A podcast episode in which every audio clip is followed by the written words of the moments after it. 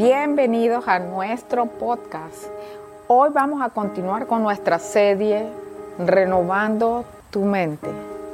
El Señor nos manda en Romanos a renovar nuestra manera de pensar y no vernos ya más como personas no nacidas de nuevo, como personas que no hemos nacido del Espíritu de Dios. Cuando nosotros recibimos a Cristo, recibimos su reino, es decir, su gobierno, su dirección, sus pautas, sus políticas, sus principios, pero también recibimos su unción, un nuevo ADN, su identidad.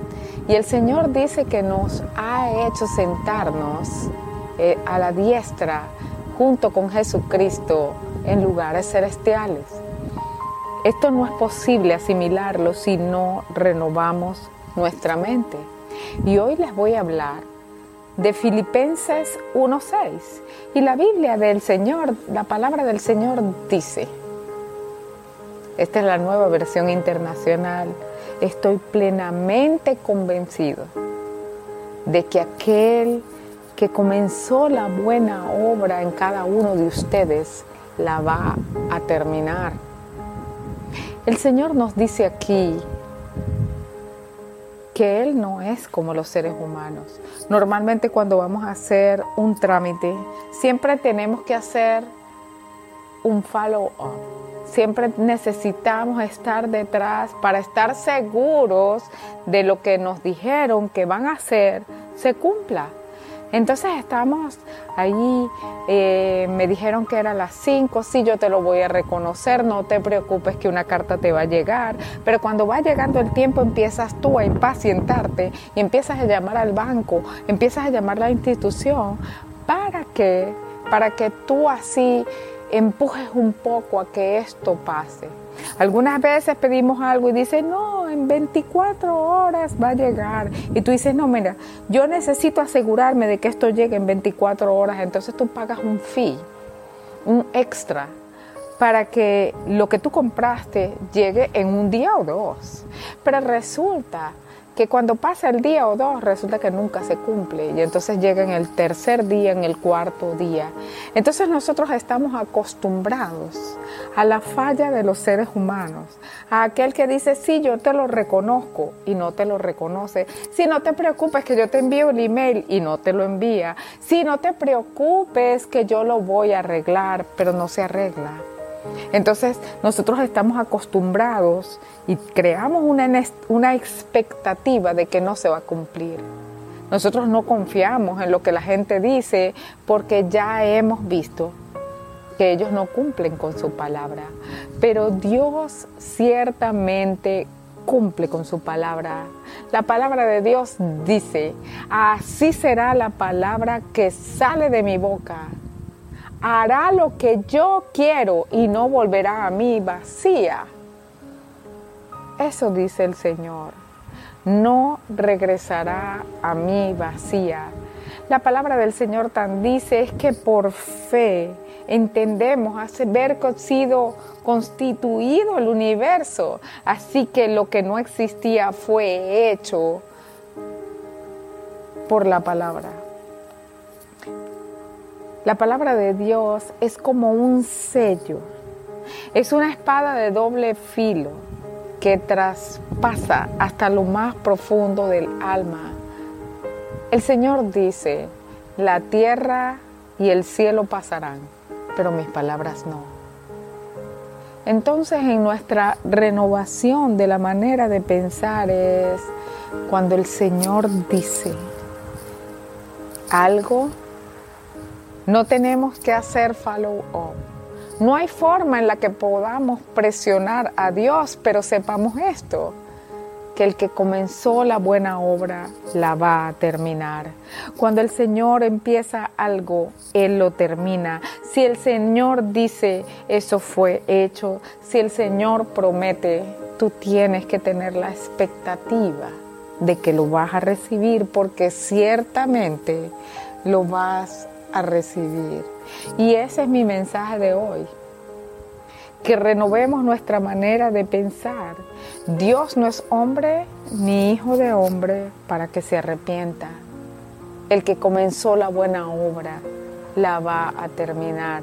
Sea una obra de transformación de tu personalidad, sea una obra de liberación sobre los vicios, sobre la enfermedad, sobre la derrota financiera, sobre la equivocación, sobre una vida errática y desordenada. El Señor va a completar la obra que Él comenzó. El Señor no deja las obras a media.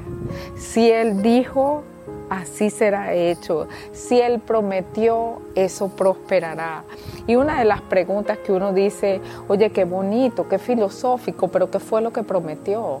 Oye, qué lindo escuchar que Él lo va a hacer y que Él comenzó una obra y que Él la va a terminar, pero ¿cuál es esa obra? ¿Cómo es eso? ¿Qué, qué, cuál fue la palabra que me dieron? Porque yo no escucho a Dios, yo no sé qué, de dónde salió que, que, que Él va a completar lo que Él me dijo. Bueno, cuando tú lees la palabra de Dios que es vida y que dice el Señor, así será mi palabra y no regresará a mi vacía. Y cuando el Señor dice, mira, cuando tú pones tus estos mandamientos que te doy por obra, cuando tú obedeces, el Señor traerá a ti estas bendiciones y tú serás bendecido en la entrada y en la salida, en el campo y en la ciudad y todo lo que tú pongas tu mano sobre lo que tú pongas tu mano va a prosperar. Las naciones reconocerán que eres hijo de Dios y te respetarán. El Señor te pondrá por cabeza y no por cola y siempre vas a estar arriba y nunca abajo el Señor te bendecirá de tal manera que tendrás para prestarle a muchos, pero nunca pedirás prestado. Y esa es la obra que Él ha comenzado. Y la comenzó sembrando su palabra en ti. La comenzó diciéndote, mira, yo soy tu Dios que te esfuerzo. La comenzó diciendo, todo el que cree en el Señor Jesucristo será salvo, él y su casa. Y por eso hoy nos invito a creerle a Dios y renovar nuestra mente, porque aquel que comenzó la buena obra, Él la va a terminar. Y si ese eres tú, que una vez Dios empezó a transformarte pero te desviaste, si ese eres tú, que quieres que Dios haga una obra en ti hoy, tú puedes orar conmigo, porque el que comenzó la buena obra la va a terminar en ti. Señor, gracias te doy. Me arrepiento de mis equivocaciones y de mis errores. Recibo tu perdón y tu sacrificio en la cruz y te reconozco como mi Señor, como mi Salvador como mi redentor y mi Padre. Señor, ven a morar en ti. Abro la puerta de mi corazón para que a partir de esta hora y de este momento tú mores en mí y que comiences una obra y la termines.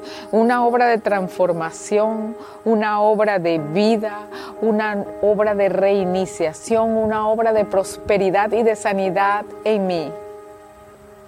Te lo pido y lo creo. Amén. Esperamos que te bendiga. Amén. Hola, hoy vamos a hablar de Ana, la madre de Samuel. Y nos basaremos en el primer libro de Samuel. Ana era la segunda esposa del Caná. Ella era estéril, no podía tener hijos, mientras que la otra esposa si tenía hijos. El esposo de Ana igual la amaba y le decía que si el amor de él no era suficiente, que por qué quería tener un hijo. Pero Ana igual le pedía a Dios un hijo. Ella estaba triste y quería tener un hijo. A lo largo de la historia de Primera de Samuel, vemos la devoción de Ana a Dios Ana no perdió la esperanza en su angustia. a pesar de que el tiempo pasaba, mantuvo su fe.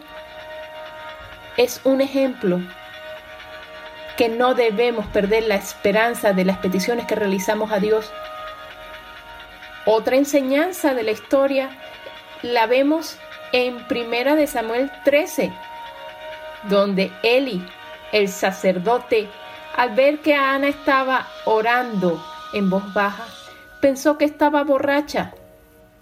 Nosotros a los ojos de los demás podemos parecer borrachos o locos a realizar nuestra petición, pero hay que seguir con la esperanza que Dios nos dará lo mejor.